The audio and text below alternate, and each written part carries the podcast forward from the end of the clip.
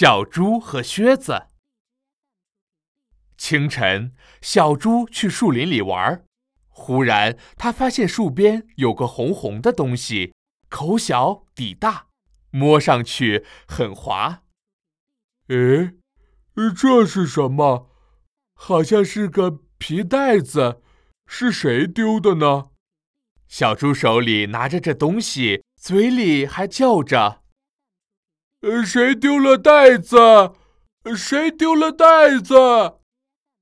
树上的小鸟听见了，叽叽喳喳地说：“小猪，这不是袋子，是一顶漂亮的红帽子。”哦，呃，不是袋子，是帽子。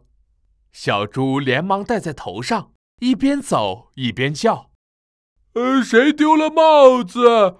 谁丢了帽子呀？”狐狸看见了，笑嘻嘻地说：“小猪，这不是帽子，是一只好看的瓶子呀。”“呃，这瓶子真不错。”小猪采了许多美丽的野花，放进了瓶子里。“呃，谁丢了瓶子？”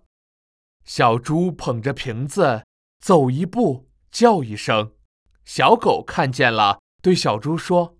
没人领，就送给生病的小熊吧。小猪来到了小熊家，把这个没人领的瓶子和花送给了小熊。小熊一看，高兴地跳了起来。哇，呃这不是瓶子，是我心爱的红靴子呀！